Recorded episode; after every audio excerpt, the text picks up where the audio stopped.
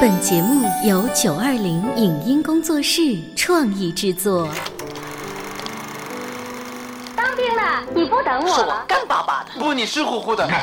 打死我也不说。这个作品要按我个人的理解做的还不够奔放。杜秋，你看多么蓝的天！我有个秘密，我长得多美，人人都爱。谁能证明你是孤兰丹？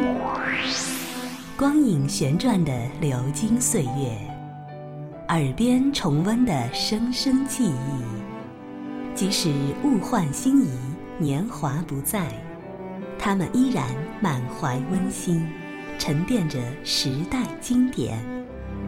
光影时光机，穿越历史，让我们向经典致敬。回顾经典电影，向经典致敬。欢迎收听《光影时光机》。本期的《光影时光机》将为您带来由法国、意大利1978年联合摄制、国内上映于1983年的影片《国家利益》的录音剪辑。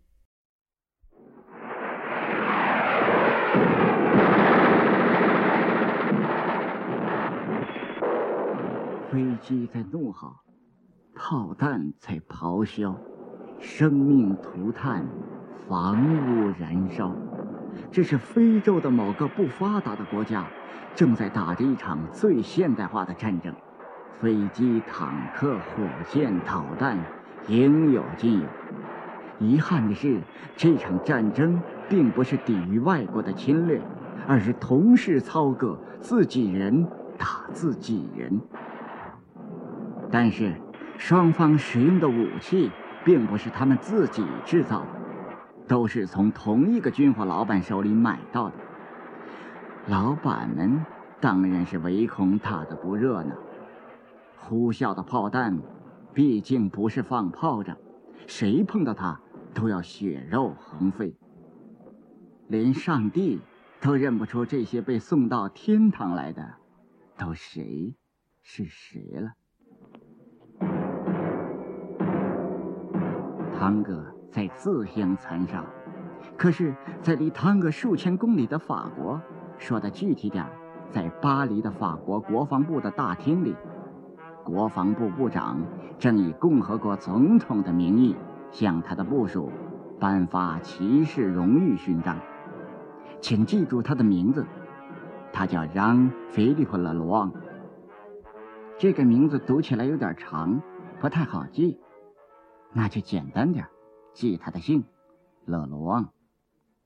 他是国家军火管理局的局长，因贩卖军火，功勋卓著。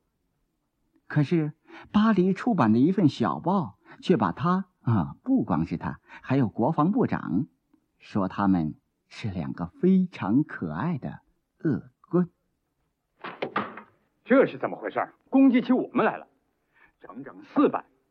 把我们卖武器的情况全都揭出来了，在舆论面前，我们就会被看成是刽子手、吸血鬼，会引起风潮。不会的，我看写的很好。你这么看？可惜登在这份小报上，要登在大报上，对我们就更有利了。你怕什么？怕法国人为之痛苦吗？虽然他列举了屠杀的事实，可又有谁在乎？特别是这种事发生在遥远的国家。相反的，每当听说全世界都在抢购我们的精锐武器，他们会兴高采烈，这是民心所向。这不奇怪，因为他们终于感到自己强盛起来了，不再是第一次世界大战之后的常败军。近二十年来，他的武器已经名扬四海。你放心，部长先生，尚武精神庇护了我们。是啊，是啊。可是这篇文章来头可不小。马洛教授是著名的生物学家，是医学教授、法兰西学院和研究院的院士。哼，要知道这些学位的衔头对舆论很有影响。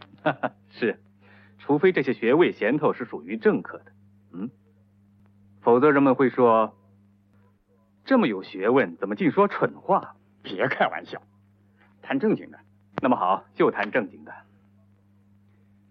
跟汤国的那一笔，你不抱指望的交易谈成了，我已经跟你的同事卡萨布杜签了字。真的吗？六十枚导弹，二十辆 AMK 坦克，二十五门榴弹炮，四百挺 LF 机枪，三架超音速歼击机，八架直升飞机，五百支轻机枪，一百八十枚反坦克火箭，一共是一千四百五十亿旧法郎。在这个缺乏像大规模的越南战争的时代，我们居然能从美国人手里抢到这笔生意，这是值得庆贺的。特别是这一千四百五十亿，这个数字相当于。他们三分之一的国家预算，在那里四分之三的人口在挨饿。呃，为了做成这笔交易，你大概给他们国防部长卡萨布杜先生跟他的参谋长一大笔佣金吧？跟美国人付的差不多，百分之七，就是说抽一百亿给了他们。啊，尽管如此，他们还是愿意跟法国做交易。这是他临走之前给我的，略表他的寸心。啊哈，接受贿赂。是公开的秘密。法国制造的军火在参与世界的大屠杀中获得了巨额利润，国防部长和军火管理局局长的腰包自然不会空着。不过，对这一切所作所为，他们却有自己的用语和表达方式。那是为了捍卫年轻国家的独立，是法国的神圣使命。当然，还有。还有为了国家利益，在这些人当中，还有一个人的名字不应当被埋没——法国情报局局长弗朗西斯·若班。不错，他从不在公众场合下露面，但却赫赫有名。他刚刚秘密访问了意大利，秘密的会见了那里的梅斯朗。秘密的和这个军火商签订了一千三百亿旧法郎的军火合同。除了秘密，他不善于也不会公开的办事情。对于这笔巨大军火买卖，作为军火管理局局长，不能不过问。对了，梅四郎说你想知道这笔军火要转卖给谁？你有你的路子，我不干涉，可总得打个招呼。我正想告诉你，你又何必亲自来呢？那么你就说吧。你不会不明白，这一切都是无可非议的。一星期前，你卖了一笔军火给汤国共和国，对吗？对。为什么？这是因为汤国共和国中央政府受到了灾难地区叛乱的威胁。对了。法国就公开支持汤哥镇压扎南，表面上这很合理。在汤哥有油矿，可是，在扎南那儿也有油矿，而且还有许多未经开发的矿物资源。我很了解叛乱的扎南人，不夺取到政权不会罢休。那么，他们最近在干什么呢？他们都在认真研究世界各国提出来的优惠条件。苏美的条件不行，他们不愿接受超级大国的奴役，只好从一个小国去购买军火。英国、比利时、瑞典。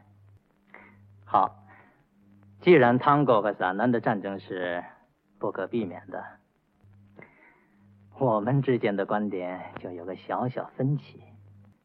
在我看来，应该打陕南这张牌。卡萨布图的政权太腐败、太专制，部落之间的争吵使内部不稳，所以战败的一定是他。那么说穿了，你要公开武装汤哥，你就让我秘密的武装散南吧。这样，不管谁胜谁负。都可以保证法国在这一地区享有特权，你看怎么样？这个分析非常好，这笔交易也一定会赚钱。我现在不能马上答复你，我得衡量一下利弊。长话短说吧，这笔军火什么时候到达咱那？在汤哥收到武器的同一天。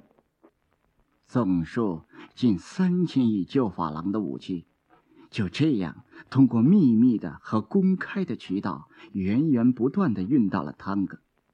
汤格内战的双方拿着这些数量几乎相等、型号和杀人威力一模一样的武器，拼个你死我活。马洛教授到哪儿去了呢？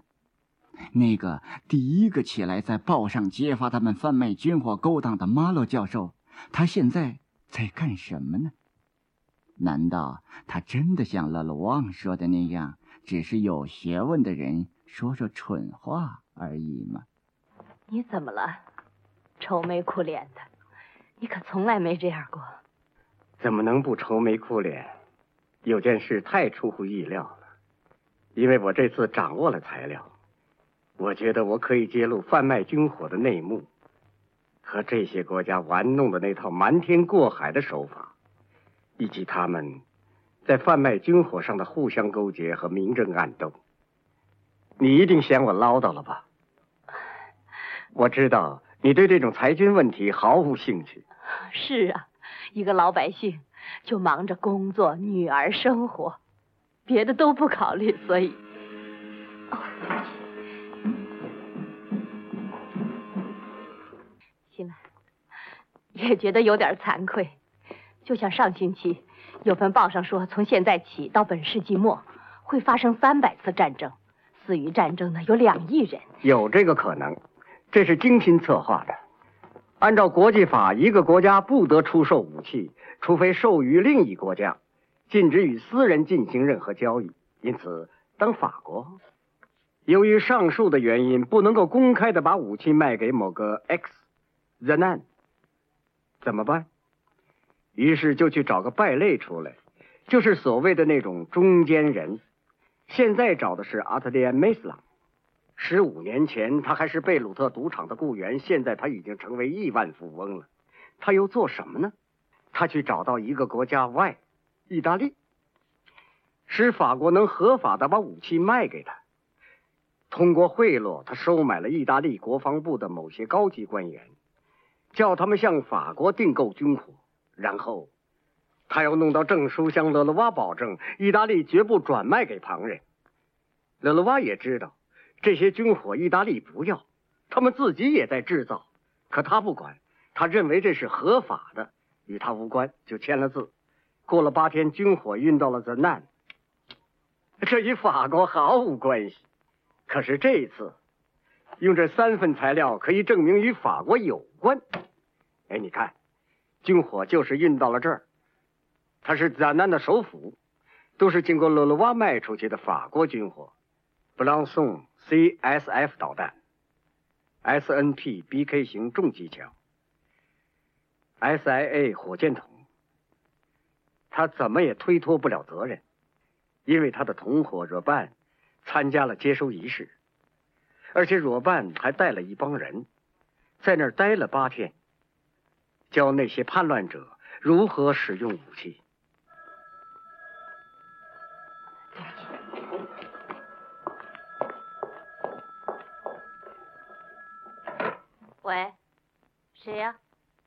等一下，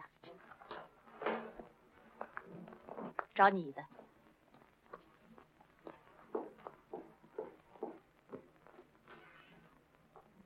喂，对不起，教授。你听到广播吗？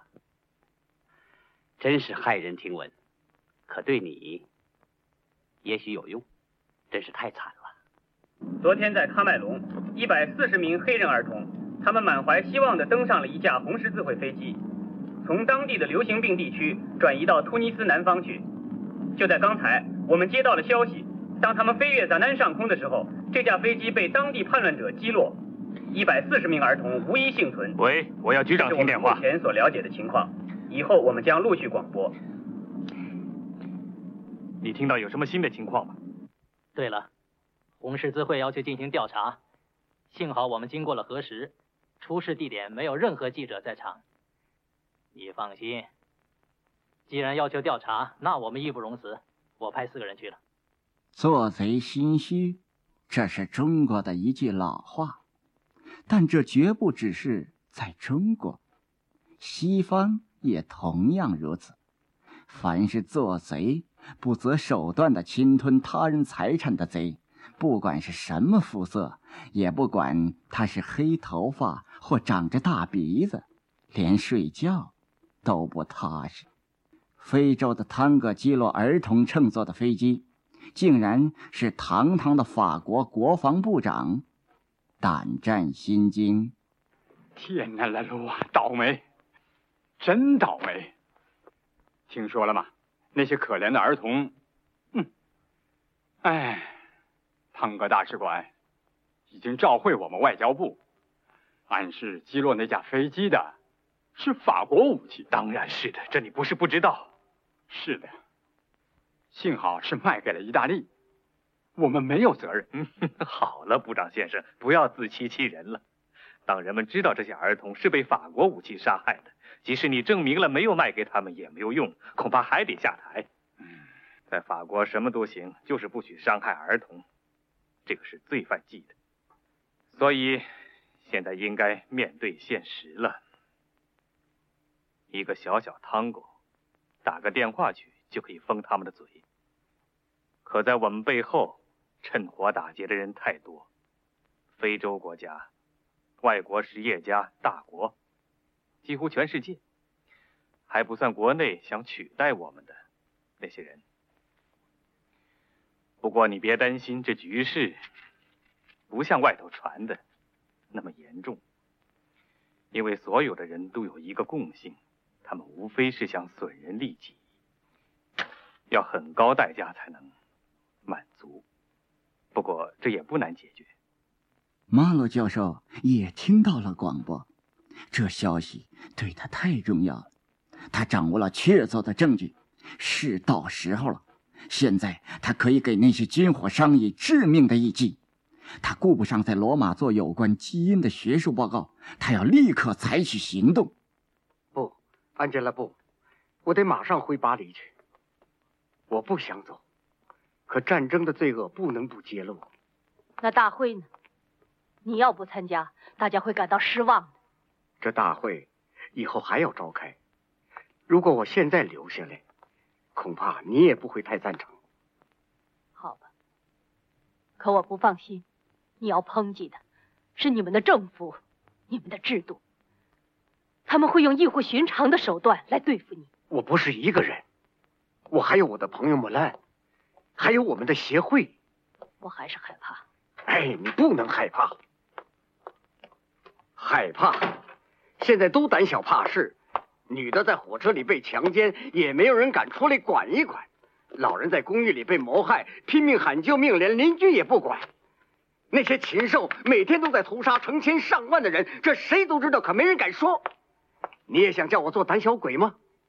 如果我对一百四十名儿童保持沉默，我就成了凶手的同谋，那我也有罪责，就像亲手杀了他们一样。这么说，我也有责任。你为什么不让我跟你去巴黎呢？因为需要。你现在应该参加这个大会，大家都等着要听你的报告。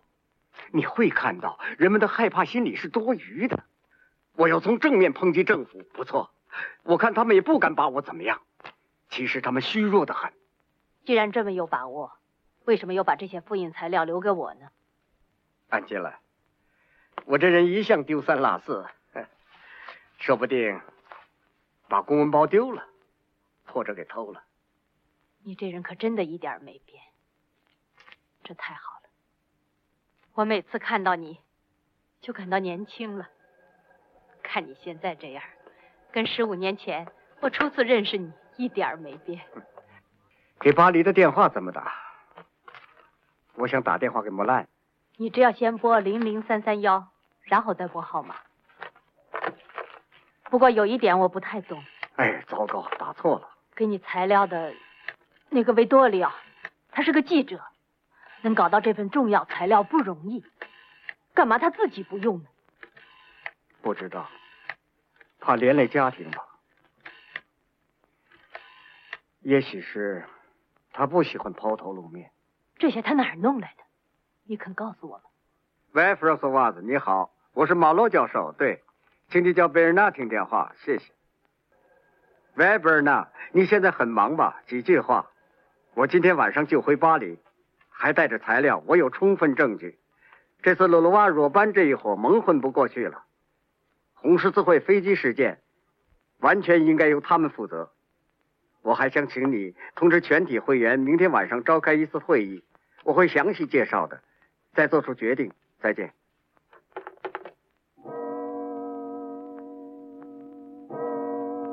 马洛教授回到了巴黎，他要把意大利记者提供的材料向和平主义者协会公布。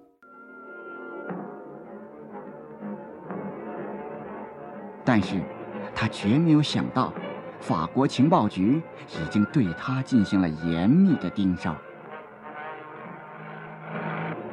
我们准备行动了，前头路上有人吗？等等，有一辆小货车。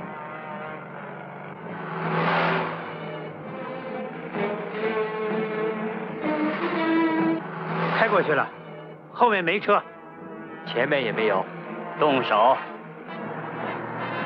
当这位生物学家驾驶的汽车行驶在山间公路的时候，跟在他后面的另一辆汽车突然超车，马鲁教授躲让不及，连车带人滚下山坡。马鲁教授当场摔死，他携带的材料不翼而飞。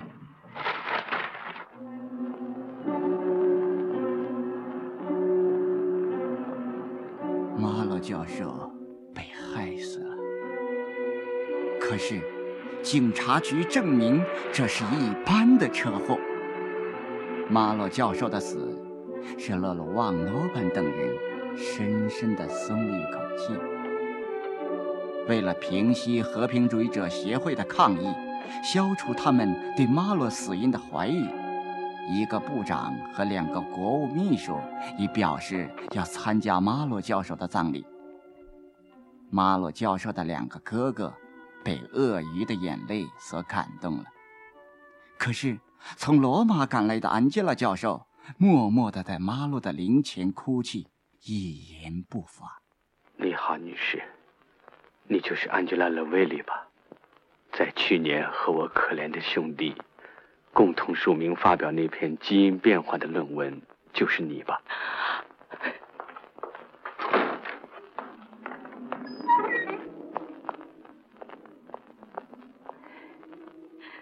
这实在太惨，都怪他太大意。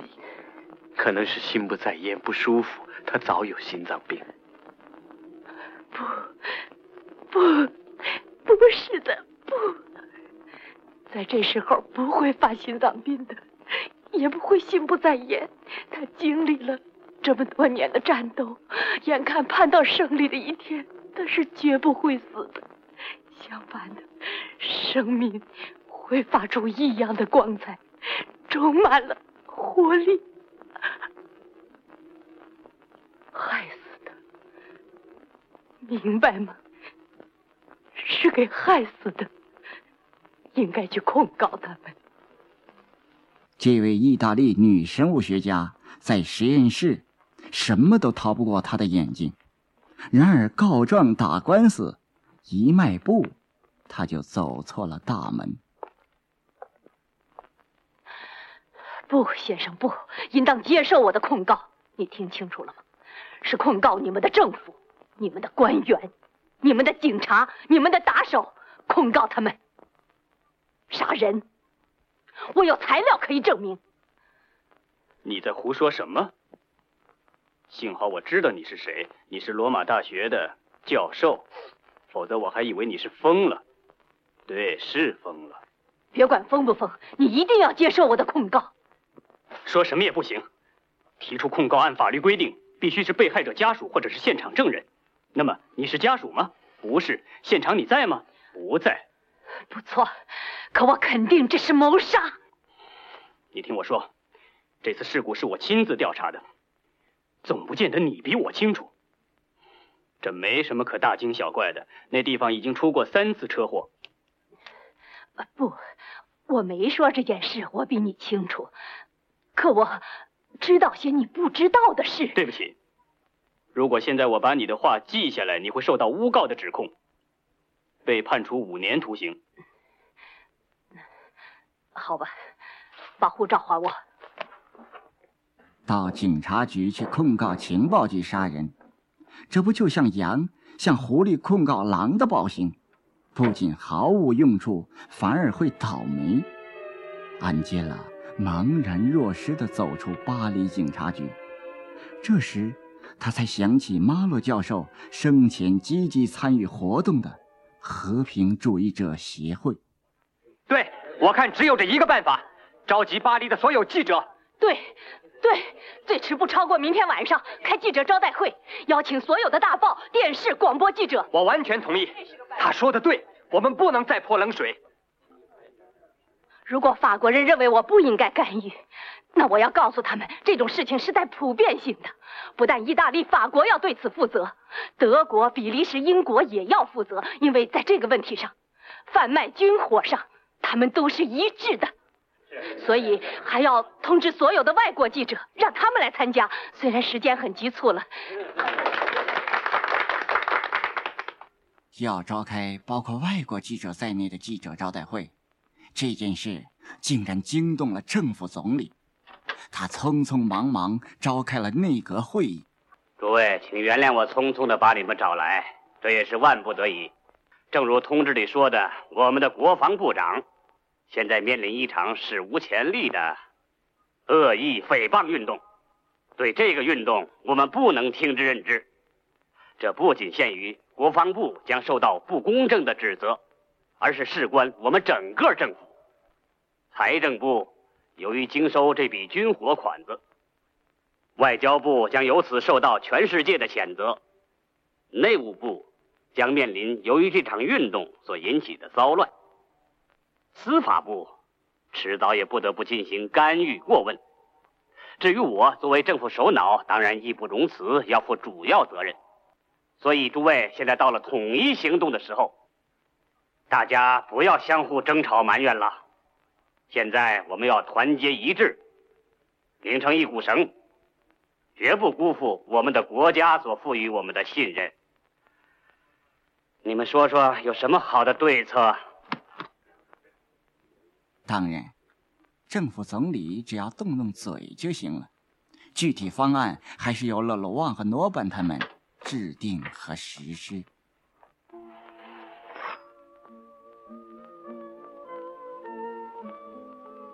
就像战场上，激战前出现的战时宁静，安吉拉教授回到旅馆，听着收音机里传出的音乐。以便使他那过分紧张的神经稍稍松弛一下。